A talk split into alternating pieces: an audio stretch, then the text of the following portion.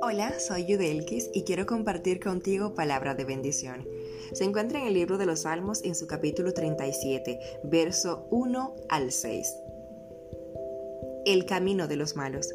No te impacientes a causa de los malignos, ni tengas envidia de los que hacen iniquidad, porque como hierba serán pronto cortados, y como la hierba verde se secarán. Confía en Jehová y haz el bien y habitarás en la tierra y te apacentarás de la verdad. Deleítate a sí mismo en Jehová, y Él te concederá las peticiones de tu corazón.